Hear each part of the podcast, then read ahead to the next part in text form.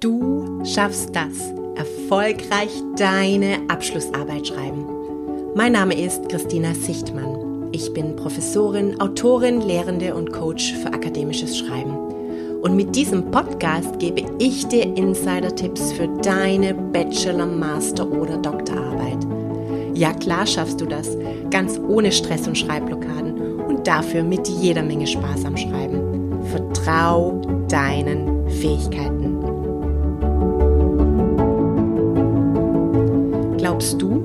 Wissenschaftliche Präsentationen per se langweilig und trocken sind?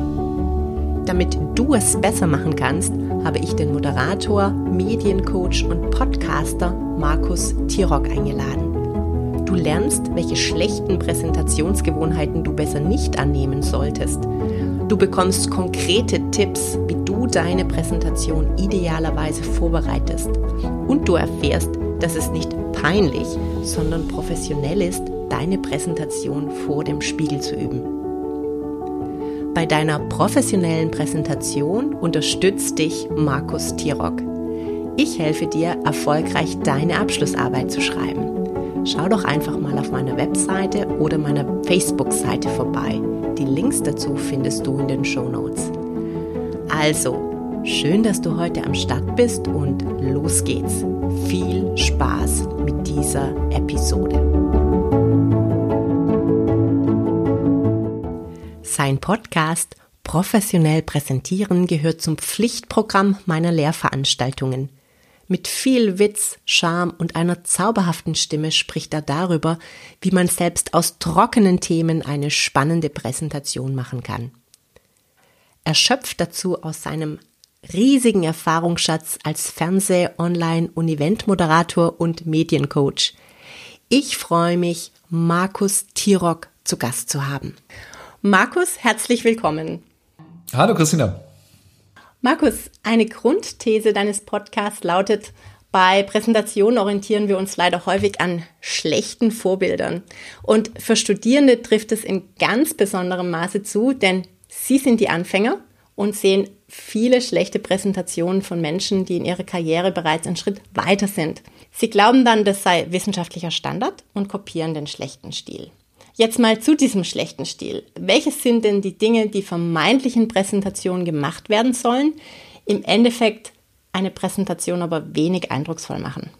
Ich glaube, Christina, es gibt so ganz große drei Missverständnisse. Das allergrößte Missverständnis ist, die Folien sind keine Präsentationen. Weil wenn wir heute von Präsentationen reden, hat jeder sofort im Kopf, dass man entweder, wenn man Windows-User ist, ähm, PowerPoint aufmacht und wenn man äh, Apple-User ist, macht man Keynote auf, um diese Präsentation zu erarbeiten. Das ist zum Beispiel, also das würde ich zum Beispiel auch gar nicht empfehlen, damit anzufangen, da können wir später drüber reden, aber das ist so das erste große Missverständnis. Das zweite Missverständnis ist, meine Folien sind nicht meine Moderationskarten. Das heißt, all das, was ich schreiben und was ich sagen möchte, das brauche ich gar nicht auf die Folien draufschreiben. Das kann ich mir auf Karten draufschreiben oder was weiß ich, wo ich es mir dahin schreibe, aber das gehört nicht auf die Folien. Was darauf gehört, auch darüber reden wir vielleicht noch. Und der dritte Punkt, und da sind wir wieder bei den Folien, die Folien sind nicht das Handout. Also wir bauen unsere Präsentation nicht so, dass wir anschließend auf Exportieren, PDF drücken und sagen kann, und dann schicke ich dir das zu. Ähm, und damit die Leute das verstehen, muss entsprechend alles auf den Folien zu sehen sein. Und diese drei Geschichten zusammen, diese drei Missverständnisse sorgen einfach für unfassbar viele schlechte Präsentationen. Das ist total schade. Und es ist so wichtig, und deswegen freue ich mich, dass du mich eingeladen hast als Gast, es ist so wichtig, den Menschen und auch gerade den jungen Studierenden das, das zu erzählen, weil es ihnen ja irgendwie keiner beibringt. Also woher sollen sie es denn wissen? Sie orientieren sich an erfolgreichen Leuten, die eben zum Teil auch ganz unterirdische Präsentationen halten. Genau, das ist auch der Kern. Also das beobachte ich bei ganz vielen Präsentationen von Studierenden. Ich habe den Eindruck, die haben da ihre Arbeit vor sich liegen und dann identifizieren sie so ein paar Kernsätze aus der Arbeit und die knallen sie auf die PowerPoint-Folie. Und das lesen sie dann vor. Und äh, sie haben dann auch ein bisschen Angst, weil sie wissen es ja auch nicht, wie sie es anders machen sollen. Das ist auch das, was man bei ganz vielen wissenschaftlichen Präsentationen sieht. Ich sehe diese, diese Folien, wo wahnsinnig viel Text geschrieben ist, total überladen mit irgendwelchen auch ähm, Literatur und so weiter und so fort. Und dann wird das Ganze abgelesen und es ist Urfahrt für alle, die zuhören müssen und es kommt überhaupt nichts rüber. Was würdest du denn empfehlen in so einer Situation? Wie sollte man es denn besser machen? Das ist ja ein ganzer Prozess, über den wir sprechen. Ne? Der Prozess beginnt bei der Vorbereitung, äh, geht weiter bei der Visualisierung, setzt sich dann fort in Übung. Auch darüber, finde ich, sollten wir gleich mal reden. Ähm, dann die eigentliche Präsentation und gegebenenfalls haben wir vielleicht noch so eine, eine Art Nachspielzeit. Ähm, über diese fünf Schritte muss man sich einfach Gedanken machen. Und der erste wichtige Schritt, den ich, wo ich den Leuten immer sage, wenn ihr ähm, anfangt, eure Präsentation vorzubereiten, macht bitte den Computer aus.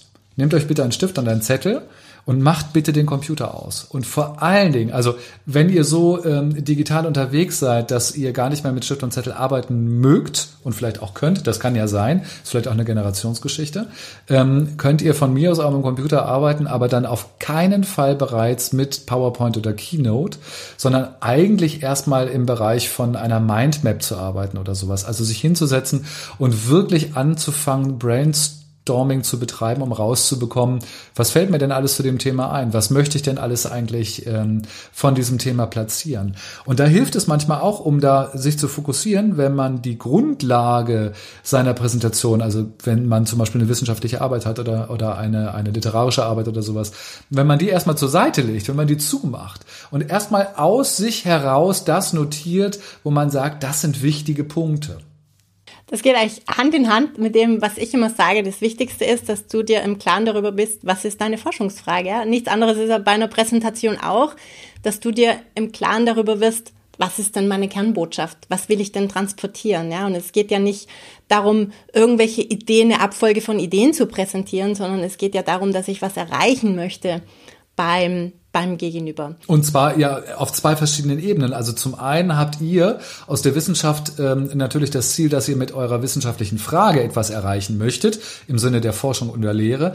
Und du willst ja, das ist dann die Metaebene, du willst dann ja in der Präsentation auch etwas erreichen, und zwar deine Botschaft, ähm, den der, deinen Zuhörenden sozusagen näher bringen. Ne? Das heißt, man arbeitet da auf, auf äh, zwei verschiedenen Ebenen, die man eben synchron halten muss, um sie eben gut rüberzubringen. Und eine Unterhalt Quatsch, eine, eine Präsentation soll eben auch unterhaltsam sein. Ich finde, auch eine wissenschaftliche Präsentation darf unterhaltsam sein. Absolut. Es geht darum, eine Geschichte zu erzählen. Wie mache ich das denn konkret? Also du hast gesagt, okay, als ersten Schritt setze ich mich mal hin old school, auch wenn es schwer fällt vielleicht, Papier und Stift und setze mich hin und entwickle dann erstmal Ideen. Und dann stelle ich mir auch die Frage, was möchten denn eigentlich meine, meine Zuhörenden von mir hören und sehen? Was ist denn deren Interesse? Warum setzen die sich denn hin und hören mir zu? Was für eine Frage kann ich bei denen beantworten? Ähm, das heißt, ich muss eben bei all den Punkten, die ich vorher gebrainstormt haben, natürlich erstmal ein Cluster machen, um zu gucken, okay, was gehört wozu? Wo haben wir Methodik drin? Wo haben wir zum Beispiel irgendwie die, die wissenschaftliche Fragestellung drin? Wo haben wir vielleicht erste Ergebnisse, weitere Thesen und so weiter? Dass ich mir einen Überblick verschaffe, indem ich eben so ein bisschen in die Helikopterebene gehe und erstmal gucke, was liegt denn da vor mir? Und dann geht es darum, ähm, das natürlich auch zu bewerten und in eine dramaturgische Reihenfolge zu bringen. Und eine Drama, also rauszufinden, was von den Aspekten, die ich jetzt irgendwie geklustert habe, ist denn besonders wichtig? Um was geht es denn wirklich? Gibt es Dinge, die ich vielleicht sogar weglassen kann, weil die gar nicht notwendig sind für meine Zuhörenden? Also alles, was ich präsentiere, muss eine gewisse Relevanz haben. Das heißt, bei jedem Punkt, den ich präsentiere, muss ich mir die Frage stellen, wenn ich das weglasse, wäre das jetzt wichtig für das, äh, für das Publikum oder ist es eigentlich egal? Wie gehe ich damit um? Wenn es Relevanz hat, kann es drin bleiben. Hat es keine Relevanz, raus damit. Ähm, um, um so eine Präsentation eben auch kürzer zu machen, zu entschlacken, ähm, weniger theoretisch vielleicht zu machen, keine Ahnung. So, wenn ich also, ich habe den Cluster, dann habe ich mich entschieden, ähm, wo ist der Fokus und die dramaturgische Reihenfolge. Dieses Wort ist eigentlich schlecht gewählt von mir, weil das so eine Reihenfolge drin ist, dass man immer glaubt, man müsste jetzt in einer chronologischen Reihenfolge Dinge erzählen. Eine Chronologie ist meistens sehr langweilig. Also wenn es andere Möglichkeiten gibt, in eurem wissenschaftlichen Bereich ähm, Dinge zu erzählen, würde ich immer über die andere Möglichkeit geben. Also eine Frage vorwegzustellen oder das Ergebnis vorwegzustellen oder eine Überraschung vorwegzunehmen. Also mit einem Thema einzusteigen, ähm, das Impact hat, wo etwas passiert, wo eine hohe Aufmerksamkeit da ist. Das gehört an den Anfang. Und dann kann ich weitergehen in die Geschichte rein und kann meine Geschichte erzählen. Ich glaube, der Punkt mit der Geschichte ist extrem wichtig, weil in Abschlussarbeiten mm, werden häufig sehr, sehr viele Aspekte behandelt. Sie sind sehr viel komplex und viele Studierende, die wollen selbstverständlich alles dort reinpacken, was sie dort reingegeben haben. Und raus kommt dann leider irgendwie so ein Salat, wo man überhaupt nicht mehr weiß, um was es geht. Und das ist ein gutes Beispiel für diesen Perspektivwechsel. Wenn das passiert, dann ist die Perspektive bei den Präsentierenden, ich habe mir so viel Mühe gegeben, ich habe so, so lange geforscht, ähm, deswegen möchte ich das jetzt auch alles präsentieren. So, das ist ja verständlich erstmal. Ist ja nichts gegen einzuwenden. Wenn ich das die Perspektive drehe und sage, was ist für mich als Zuhörender, als Publikum wichtig, ähm, um die Botschaft zu verstehen, um die Präsentation zu verstehen, sieht es schon wieder ganz anders aus. Und da kann ganz viele Sachen, auf die können wir verzichten. Und auf die sollten wir dann auch verzichten und uns auf die Kernaussagen und die Kernbotschaft sozusagen konzentrieren. Das heißt, wir können zusammenfassen, ganz wichtig ist dann erstmal eine Kernbotschaft zu identifizieren und sich zu überlegen, das ist meine Kernbotschaft. Wie viele Kernbotschaften verträgt eine Präsentation?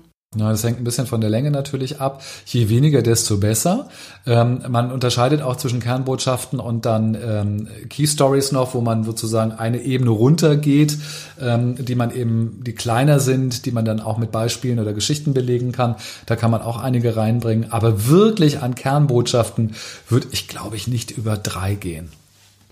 Meistens sind die Präsentationen sowieso sehr kurz, 10, 15 Minuten. Da, das trägt wahrscheinlich sowieso nicht länger wie drei Kernbotschaften.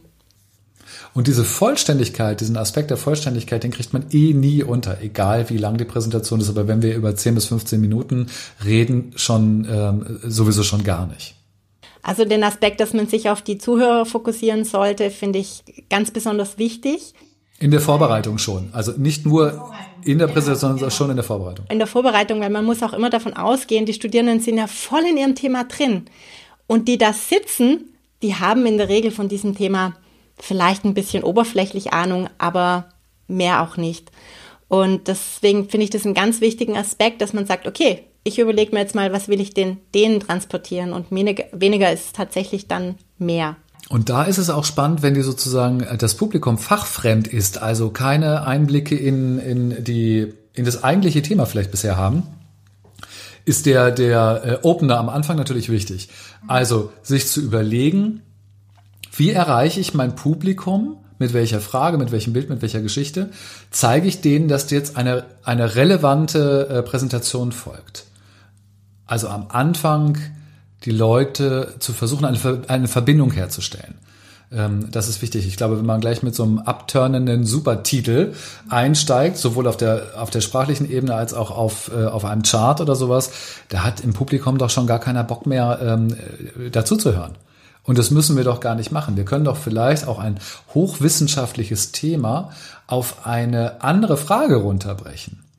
Wir erleben es im Moment ähm, sehr gut im Bereich des Wissenschaftsjournalismus, ähm, wenn wir uns den NDR Info Podcast ähm, von der, der Charité anhören, wo Christian Drosten, mhm. Drosten, Dankeschön, jetzt war gerade der Name weg, wo Christian Drosten zu uns spricht, ähm, der zeigt ja sehr gut, wie hohe, komplexe wissenschaftlichen Zusammenhänge äh, leicht und verständlich und relevant erzählt werden können. Eigentlich ein tolles Beispiel dafür. Finde ich auch ein super Beispiel, weil es ist auch ein Beispiel dafür, dass er ja mit seinem wissenschaftlichen Ansatz tatsächlich auch Menschen erreicht. Ja, ich meine, jede wissenschaftliche Arbeit soll ja letztendlich dazu dienen, dass wir die Welt so ein ganz kleines bisschen verändern dass wir die Welt von jemandem oder etwas besser machen und dass wir wirklich Nutzen bringen. Nur wenn die Menschen das überhaupt nicht verstehen, wenn wir das nicht transportieren können, in dem, was wir präsentieren, dann bringt es nichts, weil dann kommt es leider nicht an. Und, und das muss sozusagen das Ziel sein, an dem wir uns messen. Unsere Präsentation ist dann gut, wenn unser Publikum es auch verstanden hat, wenn die eine gute Zeit haben, wenn die aufmerksam zugehört haben, ähm, wenn die mit irgendeinem Mehrwert da rausgehen können dann ist die Präsentation gut. Unsere Präsentation ist nicht gut, wenn wir einfach besonders viele Charts haben, wenn sie besonders lang sind, wenn es viele sind, äh, whatever. Also das ist nicht das Kriterium, sondern wir müssen uns tatsächlich an diesem Wissenstransfer äh, orientieren und messen und da können wir erst bewerten, ob wir gut präsentiert haben oder ob wir da vielleicht noch mal ein bisschen üben müssen. Und das wäre ähm, der dritte Schritt. Aber ich glaube, wir wollen vorher noch über Visualisieren reden wahrscheinlich. Jetzt habe ich also mir so überlegt, was will ich transportieren? Ich habe eine Dramaturgie. Jetzt, wie setze ich das um in eine Präsentation? Im Grunde ist die Präsentation jetzt fertig. Denn wenn ich weiß, was ich erzählen möchte, wenn ich weiß, in welcher Reihenfolge ich es erzählen möchte, dann könnte ich es jetzt erzählen. Jetzt wird man überrascht sein, wird man sagen, na ja, aber was ist denn mit den Charts? Wir müssen doch die Charts machen. Alle wollen immer die Charts machen. Und ähm, das Krasse ist, dass die ähm, Produktionszeit von den ganzen Charts, ähm, da wird so viel Zeit und Energie reingesetzt, das sollte man eher mal in die Entwicklung und in die Vorbereitung setzen. Äh, das täte vielen ähm, Präsentationen wirklich gut, wenn man da eine, eine Verschiebung hinbekäme. Aber viele investieren halt viel Zeit in die Charts. Okay, also kümmern wir uns um Charts. Die Charts, finde ich, sind eine visuelle Unterstützung. Eine Präsentation muss auch ohne Charts funktionieren, aber es hilft mir natürlich als Publikum, ähm, wenn es da visuelle Reize gibt, die ich mir anschauen kann, während mir jemand etwas erzählt und vielleicht auch Schaubilder dabei sind oder auch vielleicht emotionale Bilder dabei sind. Auch das kann man wunderbar in eine, eine Präsentation reinbringen. Und nochmal das Missverständnis vom Anfang. Ein Chart, eine Folie ist nicht meine Moderationskarte. Das heißt, da steht, eigentlich steht da kaum Text drauf. Vor allen Dingen steht da kein Fließtext drauf. Man kann vielleicht mal ein Zitat reinbringen. Eins, kurz. Ähm, aber mehr sollte es tatsächlich nicht sein. Es sollten auf keinen Fall irgendwelche Textwüsten sein, ähm, die ich im schlimmsten Fall dann auch noch schlecht vorlese. Das äh, stelle ich auch meinen Studierenden immer diese Frage, ähm, wenn sie eine Präsentation vorbereiten müssen wie viele Folien äh, verträgt eine Präsentation? Gehen wir mal davon aus, 15 Minuten Präsentation. Wie viele Folien maximal verträgt der Zuhörer?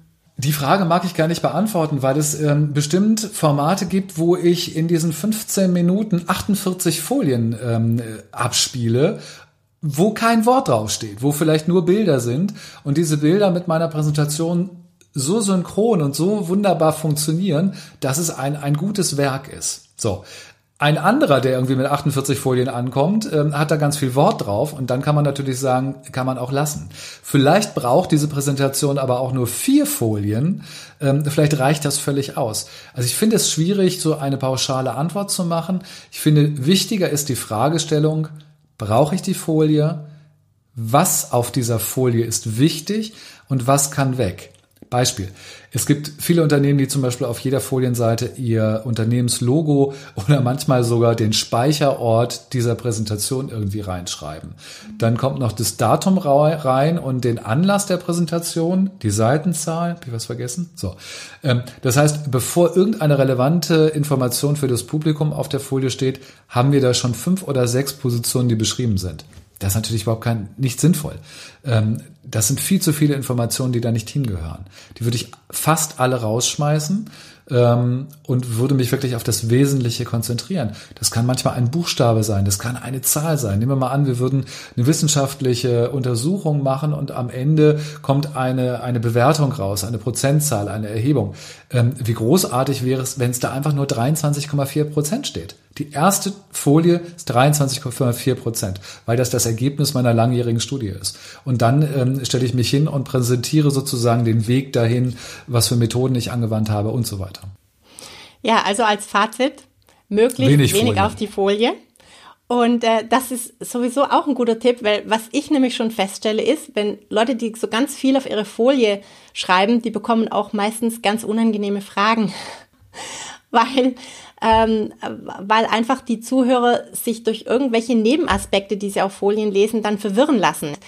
Das kann ganz schön, vor allem wenn man nicht so äh, noch nicht so erfahren ist, das kann ganz schön verwirren und unsicher machen dann auch, wenn solche Fragen gestellt werden. Also das ist auch noch ein weiterer Grund, weshalb man lieber nicht zu viel auf die Folien packen sollte. Gibt noch einen Grund. Man vertippt sich und man sieht es selber nicht, aber natürlich, deren Zahlendreher oder Wortdreher sieht natürlich jeder, bloß man selber nicht. Dann wird man darauf hingewiesen, weil die es ja vielleicht auch freundlich meinen. Dann steht man verdaddert vor der eigenen Folie, sieht es immer noch nicht, weil man irgendwie aufgeregt wird. Auch das ist zum Beispiel ein Grund, warum man relativ wenig Wort auf so eine Folie packen sollte. Und ich hatte eben noch einen weiteren Grund, der ist mir jetzt gerade entfallen. Ach so, was passiert denn, wenn ich vorlese, was auf einer Folie steht? Die Menschen lesen mit. Aber wenn die Menschen mitlesen, dann machen die das ja nicht laut, sondern im Kopf und dann lesen wir alle viel schneller als der, der vorliest. Und dann geht es sozusagen unsynchron in meinem Kopf und das, was der da vorne macht. Und es gibt mir kein gutes Gefühl als Publikum. Also auch das ist ein Grund, äh, warum man zum Beispiel nie etwas vorlesen sollte. Dann kann man eher sagen, ich habe hier ein wichtiges Zitat mitgebracht. Lesen Sie es doch mal kurz durch. Und dann ist man ruhig. Dann ist man einfach mal acht Sekunden ruhig, schaut interessiert und fröhlich sein Publikum an, während die dabei sind, das Zitat zu lesen und sagt man so, ähm, ich stimme dem voll und ganz zu oder ich sage nee und ich beweise Ihnen jetzt, warum das irgendwie Blödsinn ist. Du hast auch zu Beginn gesagt, dass Folien häufig dazu benutzt werden, sozusagen als Moderationskarten. Wie mache ich das denn? Wie organisiere ich das denn? Ich habe dann meine Folien, aber irgendwo brauche ich vielleicht auch noch meinen Text. Text brauche ich gar nicht. Ich brauche höchstens Stichworte. Äh, also Leute, die irgendwie ihre Präsentation mit einem ausgefeilten Text beginnen und dann ablesen, kein Mensch hört ihnen zu. Das ist auch interessant. Die haben meistens das Anliegen, sie wollen es besonders gut machen ähm, und sagen, das ist eine komplexe Herangehensweise, das muss ich wirklich, ich muss das vorher formulieren ähm, dann hört der Mensch aber nicht mehr zu. Das Publikum schaltet dann ab, weil das, was gesagt wird, in dem Moment nicht gemeint wird, sondern nur gelesen wird. Und das ist ein ganz großer Unterschied.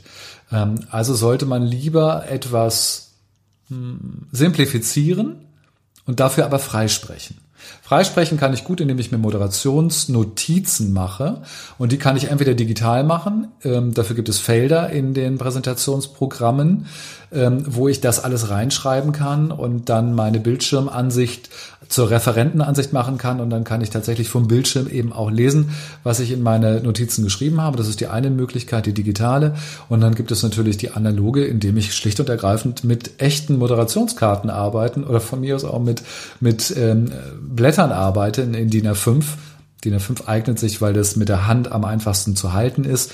Bei DIN A4 fängt das Ganze dann schon wieder an zu zappeln und dann knickt das Blatt runter und so weiter. Das sollte man nicht machen. Also eher DIN A5 ein bisschen verstärkt. Ähm, und dann kann ich natürlich auch meine Notizen darauf machen und einfach wie ein Fernsehmoderator ähm, meine Notizen eben bei der Präsentation auch so nutzen. Man sieht das leider immer weniger, weil es ja, offensichtlich nicht mehr Usus ist oder Usus sein darf, das zu tun. Aber der Effekt, äh, wenn man sich solche Moderationskarten macht, ist ja auch, dass man sie meistens gar nicht braucht. Das ist wie der Spickzettel, den ich hatte in der Schule, was ich mir auf den Spickzettel geschrieben habe. Das wusste ich immer ganz genau. Absolut. Und das, was du sagst, Christina, dass du sagst, das ist nicht mehr Usus, das würde mich ja ähm, eigentlich eher dahin führen, es genauso zu machen. Weil eine Präsentation ist natürlich eine Form der Inszenierung. Also muss ich mir über ähm, Inszen also Inszenationselemente quasi Gedanken machen. Die Aufmerksamkeit binden und ziehen oder provozieren. Und wenn ich da mit einer Moderationskarte oder mit Moderationskarten reingehe und ich bin vielleicht der Einzige, der das macht von zehn und meine Modera oder meine Präsentation ist deswegen auch besonders gut, weil ich mich damit gut organisiert und strukturiert habe, ist doch mega. Ist doch etwas ganz Wunderbares. Ja, absolut. Und was auch noch dazu kommt, das ist ja etwas, das kann ich gut handeln. Die Technik kann ich häufig nicht so gut handeln. Ja, also das bringt uns vielleicht dann auch noch zu dem Schritt üben, üben, üben. Das bringt uns vor allen Dingen zu dem Schritt Starbucks-Test. Der Starbucks-Test ist, geh in das nächstgelegene Café ohne dein Laptop und erzähl irgendjemand, den du da triffst, deine Präsentation, ohne dass du Folien zur Verfügung hast. Und wenn du das gut machst, dann bist du gut vorbereitet. Oh, das ist ein cooler Tipp. Starbucks-Test. Der Starbucks-Test. Aber du hast recht und ich hab dir, bin ja eben ins Wort gefallen, entschuldige dafür. Ähm, es, die Vorbereitung, das Üben. Ähm, es ist ja ganz komisch, wenn man das Wort üben sagt, dann denkt man ja immer sofort an irgendwie, weiß ich auch nicht, kann etwas nicht, ich muss das üben, das ist doof und langweilig und bla, ähm, weil man so schulische Gedanken vielleicht hat. Wenn wir aber da die Perspektive wechseln und von einem Musiker sprechen, einem Pianisten zum Beispiel, ähm, der hat eine ganz andere Auffassung von Üben. Das ist für ihn ein ganz wichtiger Bestandteil. Ähm, und wenn er nicht, keine Ahnung, tausend Stunden dieses Stück geübt hat, würde er nicht auftreten. Was für ein Mindset-Ding. Also, wenn wir uns das vorstellen, was bedeutet denn das für uns, wenn wir eine Präsentation machen und sie nicht üben. Und zwar genau so üben, wie wir sie halten würden. Also uns hinstellen und laut und deutlich in normaler Sprechlautstärke ähm, das Ganze üben. Ähm, das müssen wir einfach mehrfach machen, um es zu beherrschen. Und es gibt so viele Leute, die das nicht ein einziges Mal richtig geübt haben und sich dann wundern, dass sie ähm, sich durch diese Präsentation quälen. Kein Musiker dieser Welt würde sich dieser Situation aussetzen. Absolut, also sehe ich genauso wie du, üben, üben, üben. Und ähm, ich meine, bin jetzt auch schon ziemlich lange an der Uni und äh, übe immer noch meine Präsentation, selbstverständlich. Wenn ich eine wichtige Präsentation auf einer Konferenz habe, das oder alle Präsentationen, ja, die ich jetzt nicht so aus dem FF kann, natürlich übe ich die vom Spiegel. Ich schaue sogar meine Mimik an. Und ich schäme mich nicht dafür. Nein, das ist eine professionelle Herangehensweise. Das müssen wir uns vor Augen führen. Ich bin Fernsehmoderator. Das mache ich seit 30 Jahren. Wenn ich, ich moderiere viele Events. Wenn ich mich auf eine Moderation vorbereite, dann übe ich die. So lange, bis ich sie kann. Vorher gehe ich nicht raus. Was würdest du denn sagen, wann sollte man denn mit der Vorbereitung beginnen? Tja, das ist so eine Frage. Da schlagen zwei, zwei Herzen in meiner Brust. Also ehrlich gesagt würde ich relativ kurzfristig vor einer Präsentation beginnen und es nicht zu lange vorher machen. Nehmen wir mal an, ich habe eine Präsentation in vier Wochen und ich sage, ach, ich habe gerade Zeit an diesem Wochenende, ich arbeite die komplett aus. So, dann habe ich die komplett ausgearbeitet, richtig gut, ähm, bin total happy, zwei Tage für gebraucht und dann ähm, lasse ich die jetzt drei Wochen und ein paar Tage liegen ähm, und denke immer so, ah, super, ich muss das nicht mehr machen, ähm, ich habe sie ja vorbereitet. Wenn ich, wenn dann der Tag der Präsentation kommt, dann wird mir diese eigene Präsentation sehr fremd vorkommen. Und sie wird gar nicht mehr so präsent sein. Das heißt, ich muss dann besonders für Übungszeit irgendwie da einen reinstecken und muss gegebenenfalls auch bereit sein, dann noch etwas umzustellen, weil sich in diesen vier Wochen vielleicht auch Gedankengänge nochmal neu sortiert haben und ich müsste das umbauen. Das ist die eine Möglichkeit. Deswegen mache ich das tatsächlich relativ zeitnah ähm, und bereite das Ganze eben erst wenige Tage, bevor ich eine Präsentation halten muss, vor. Ähm, weil ich dann am besten und am effektivsten bin. Dann kommen mir Gedanken, dann bringe ich das auf Papier, dann kann ich das üben, dann ist das alles total aktuell und dann gehe ich in die Präsentation ähm, und dann ist gut. Aber wie sieht's denn dann so mit Materialsammlung aus? Also nehmen wir mal an Zitate oder irgendwelche Beispiele und so weiter, das kommt mir ja vielleicht nicht so spontan. Ja, das ist so die Frage. Ähm, es gibt ja diese, ich weiß gar nicht, wie das heißt, man braucht so viel Zeit, wie man hat. Und wenn ich relativ wenig Zeit habe, muss ich halt diese Zeit sehr effektiv nutzen. Da muss man allerdings auch ein bisschen die Nerven behalten. Ähm, wenn man weiß, man hat vielleicht nur noch zwei, drei Tage und bereitet diese eine Präsentation vor, das geht schon. Ähm, dann muss man halt sehr konzentriert und äh, sehr zügig arbeiten. Wenn einem das nicht so liegt, dann sollte man ein bisschen früher anfangen. Aber ich würde nicht Wochen vorher anfangen. Ich finde, das ist Zeitverschwendung. Das dauert einfach wahnsinnig lange dann. So, jetzt haben wir geübt. Jetzt ist der Tag der Präsentation. Wie gehe ich denn damit um, wenn ich aufgeregt bin? Ähm ich bin aufgeregt und nehme es wahr und beurteile es eigentlich gar nicht. Also selbst ich bin immer noch aufgeregt nehme es wahr. Ich freue mich darauf eigentlich, weil ich dieses Gefühl mittlerweile in all den Berufsjahren mit etwas sehr Positiven verbinde, also mit der Möglichkeit rauszugehen und das zu machen, was ich liebe. Ähm, da habe ich den Vorteil, das sehen viele noch nicht so, die lieben es dann eben nicht, diese Aufregung des Lampenfieber zu bekommen. Ähm, ich glaube, man kann gegen Lampenfieber nicht so wirklich was machen. Man kann nur wissen, ähm, wenn man angefangen hat zu präsentieren, dann braucht das Lampenfieber nicht lange und dann ist es verschwunden. Ähm, das ist eine Beobachtung, die ich mit meinen, meinen Kunden immer wieder mache. Und wenn ich sie frage, wie lange hast du dann in der Präsentation das Lampenfieber gespürt? Die meisten, also wirklich 80 Prozent sagen mir, ach, nach zwei, drei Minuten war das eigentlich weg. Also gilt es darum, ähm, die ersten zwei, drei Minuten besonders gut über die Bühne zu bringen, indem ich mich eben besonders gut darauf vorbereitet habe. Und dann geht das so ein bisschen unbefriedigend, nicht? Weil ähm, Menschen von mir häufig so eine so ein Mittel möchten. Am liebsten würden die eine Methode äh, oder eine Pille dagegen haben. Ich glaube nicht daran. Es gibt andere äh, Coaches und Trainer, die, die vermitteln dann irgendwelche Klopftechniken oder sowas. Ähm, ich weiß es nicht. Also ich sage, nimm es wahr, es gehört dazu, es ist ein Bestandteil dessen, es ist so wie Hunger und dann muss man was essen. Ähm, man muss es nicht bewerten, man muss nicht gegen ankämpfen. Es wird nicht dafür sorgen, dass man stirbt. Es ist unangenehm. Ich weiß das, ähm, man gewöhnt sich aber auch ein bisschen dran und wenn man dem Ganzen einen anderen Fokus, einen anderen Blick gibt, dann geht es schon. Das finde ich jetzt auch ganz wichtig, was du gerade gesagt hast mit dem Fokus und dem Blick. Das hast du zu Beginn auch gesagt.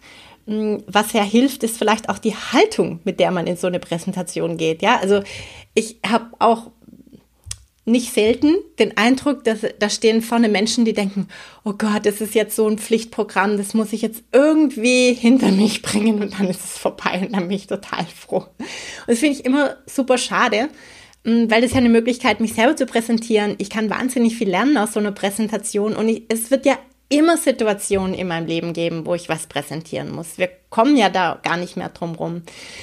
Äh, wie sieht es denn aus mit der inneren Haltung?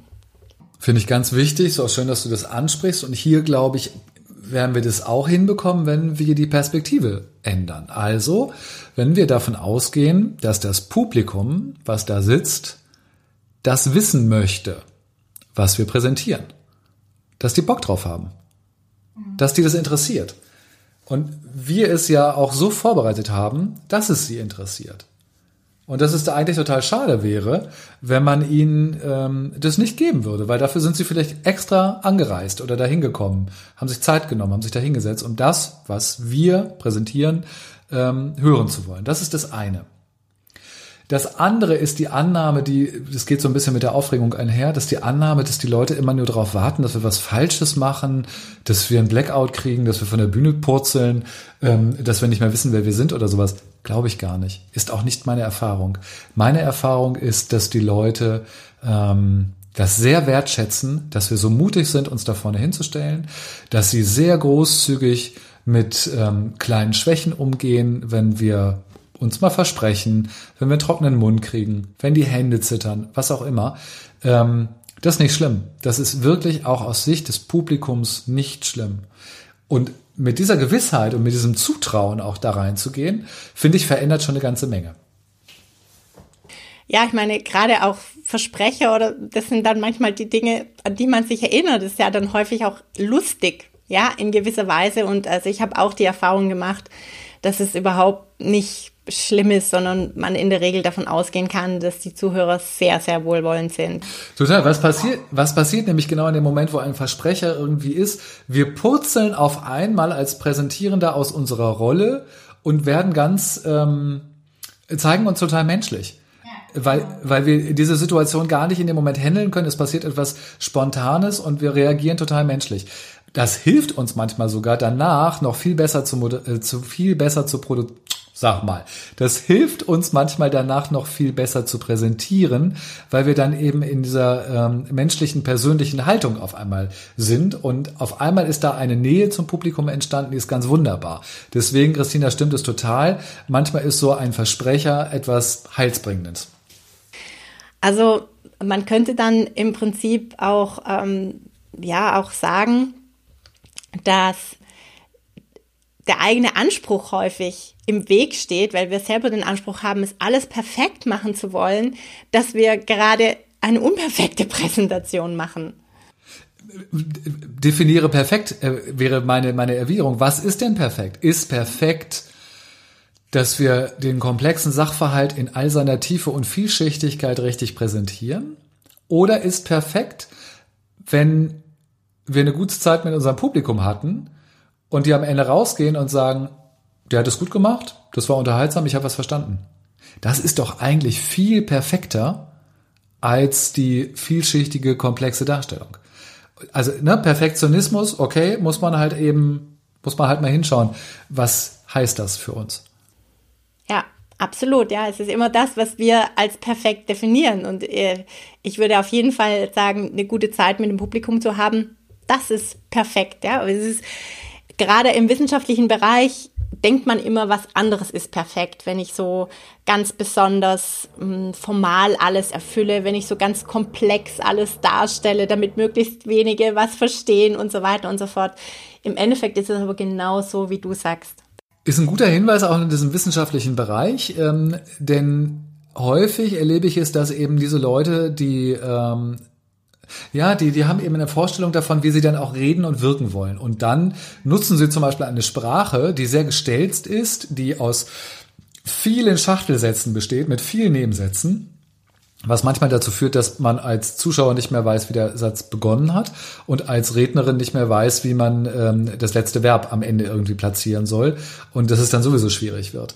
Ähm, und man eben auch nicht mehr natürlich ist. Meine Empfehlung ist, man kann sich gewählt ausdrücken, man kann sich äh, auch ein bisschen formeller ausdrücken, das ist in Ordnung. Und trotzdem sollte es eine Sprache sein, die wir sonst auch sprechen. Weil wenn wir jetzt komplett in so eine andere Rolle reinschlüpfen, da sind wir weder natürlich noch werden wir das durchhalten können. Und da werden wir scheitern, das weiß ich. Ähm, deswegen lieber ein bisschen flapsiger vielleicht äh, das eine oder andere formulieren. Das Publikum dankt es einem eigentlich.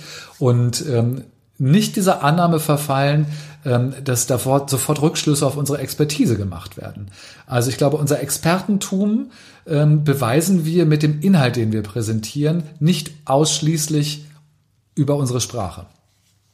Im Endeffekt können wir sagen, authentisch sein, das ist auch mit das Wichtigste. Das sind auch Erfahrungen, die ich gesammelt habe. Wenn man nämlich nicht authentisch ist, das führt auch wieder zu sehr unangenehmen Rückfragen, weil äh, dann häufig Zuhörer eben so ein bisschen provokante Fragen und so auch stellen. Ja? Also das ist auch ein Grund, weshalb man sich lieber nicht verstellen sollte und seine eigene Stimme äh, präsentieren sollte in so einer Präsentation. Äh, guter Punkt, auch was die Rückfragen angeht, die können einen ja auch ganz schön aus der Bahn werfen, wenn eine Rückfrage kommt, die man nicht beantworten kann. Also meistens merkt man das ja sofort, kann ich beantworten, kann ich nicht beantworten. So, und da muss man ja blitzschnell auch eine Entscheidung treffen. Wie reagiere ich denn darauf? Und dann kann natürlich auch so eine Entscheidung sein, dass man sagt, gute Frage. Ich wäre dankbar, wenn ich mir diese Frage vorher mal gestellt hätte. Äh, ich kann sie gerade nicht beantworten. Ich gehe dem aber nach. Also mit so einer entwaffnenden Offenheit und Ehrlichkeit ähm, solchen Dingen zu, äh, zu, zu begegnen, ähm, hilft einem sehr gut, aus solchen Geschichten auch rauszukommen. Warum soll man das nicht mal zugeben? Wie, wie würdest du denn damit umgehen? Jetzt auch nochmal in der Vorbereitung, weil in wissenschaftlichen Präsentationen gibt es immer Fragen. Die sind ja auch dazu gemacht, dass es dann am Ende Fragen gibt. Hast du vielleicht noch einen Tipp, wie man sich darauf vorbereiten kann? Also wie, wie könnte ich das tun? Fragen vorwegnehmen oder? Ich finde, Fragen äh, kann man auch provozieren, indem man bestimmte Dinge auch verkürzt. Also ich muss auch nicht in jedes Thema bis in ähm, die letzte Schicht reingehen, ähm, sondern kann eben auch so eine Frage quasi provozieren, indem ich bestimmte Dinge einfach rauslasse, wo ich mir sicher bin, dass das Publikum auch darauf einsteigt. Damit kann man quasi Fragen auch ein bisschen, das ist ein bisschen Rhetorik, kann man Fragen natürlich auch ein bisschen steuern. Ähm, denn wenn so naheliegenden Fragen von mir nicht beantwortet werden, werden die natürlich, also in der Präsentation werden sie natürlich in den Fragesession gestellt. Ich kann darauf antworten und vielleicht habe ich Glück, dass andere viel tiefer liegende Fragen dann vielleicht auch nicht gestellt werden, die in der Situation der Präsentation einfach auch schwer zu beantworten wären, weil es manchmal darum geht, dann eben auch tief ins Zahlenwerk oder in, in Methoden reinzugehen, ähm, was vielleicht andere Leute auch, auch langweilt. Also das wäre so eine Möglichkeit. Und ich würde mir halt tatsächlich auch ähm, die Mühe machen, einfach mal die naheliegenden Fragen dann aufzuschreiben. Auch gerade die kritischen Fragen. Wir kennen ja eigentlich die Fragen. Wir kennen die, die Kritik. Wir wissen, wo Thesen vielleicht in Frage gestellt werden.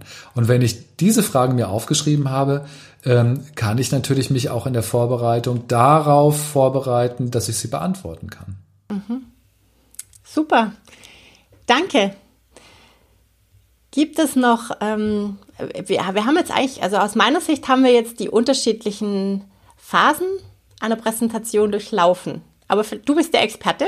Vielleicht noch was ganz Wichtiges, was dir jetzt noch einfällt? Naja, wir hatten ja am Anfang gesagt, äh, wir reden von fünf Phasen und die letzte Phase könnte auch eine Nachspielphase sein. Und das bringt mich zu der ähm, Aussage, die Präsentation ist nicht das Handout. In ganz vielen Unternehmen, in Trainings und Coachings habe ich immer, wenn ich ähm, die Folien kritisiert habe, hat man mir immer begegnet oder ist man mir mit dem Argument gekommen und gesagt, naja, aber ich muss es doch ausdrucken und verschicken und dann muss es doch verständlich sein. Und da sage ich, ja, ist ein Missverständnis. Ein Handout ist eigentlich ein eigenständiges Dokument. Da können Folien drin vorkommen. Wissen Sie aber nicht. Ähm, ich kann die nutzen, muss ich aber nicht. Ähm, und ein, ein, ein Handout hat einfach nochmal einen Eigenanteil, wo ich bestimmte Dinge vielleicht im Fließtext schreibe, die aber so nie in der Präsentation zu sehen sind. Also ich gehe von unterschiedlichen Dokumenten aus ähm, und das macht mir dann eben auch die Arbeit leichter, äh, gute Folien zu bauen. Weil wenn ich davon ausgehe, wenn die Prämisse ist, ich muss das verschicken und es muss für sich selber sprechen, ja, dann muss ich ein Dokument schreiben. Ähm, und das hat eben dann nichts mehr mit der Visualisierung von, von ähm, meinen Inhalten zu tun. Das heißt, in der Nachspielzeit würde ich zum Beispiel anbieten, ein ähm, Dokument zur Verfügung zu stellen, wo eben die wichtigsten Dinge noch einmal drin sind, wo vielleicht auch Quellenangaben nochmal dezidiert aufgeführt werden oder weiterführende Literatur oder was auch immer. Also da würde ich sozusagen einfach nochmal ein eigenständiges Angebot machen. Wann soll denn das Handout ausgeteilt werden? Man könnte, wann oder ob?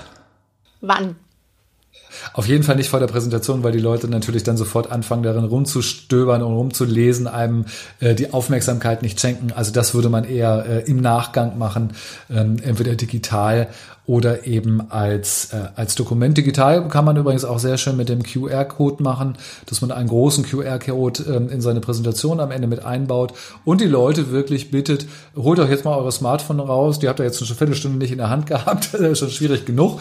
Ähm, und dann könnt ihr euch dieses Dokument äh, hier runterladen oder könnt hier auf meine Seite gehen und könnt es anfordern oder sowas.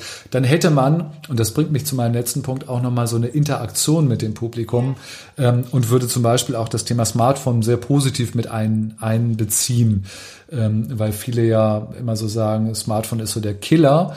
Ähm, ich finde, man muss einen Weg finden, wie man damit umgeht. Und vielleicht kann man damit auch, auch eine Umfrage zum Beispiel machen. Es gibt tolle, äh, tolle Umfragetools, die man mit dem äh, Smartphone machen kann. Auch die kann man dann eben in so eine Präsentation mit einbeziehen und einbinden, um, und das ist quasi nochmal der letzte Punkt, um in Kontakt mit seinem Publikum zu sein. Weil ich glaube, darum geht es. Es geht nicht darum, wie so eine, ein Roboter da vorne zu stehen und alles runter zu, zu moderieren und zu präsentieren, sondern der Kontakt ist interessant. Wenn ich sicher bin in einer Präsentation und sehe, ähm, jemand in dem Publikum, der sehr kritisch guckt oder sowas, kann ich den auch ansprechen, kann auch sagen, ich sehe gerade, ähm, Sie gucken etwas kritisch, habe ich das verständlich ausgedrückt? Können Sie mir folgen oder widersprechen Sie mir? Ähm, Finde ich spannend. Sind Sie anderer Meinung?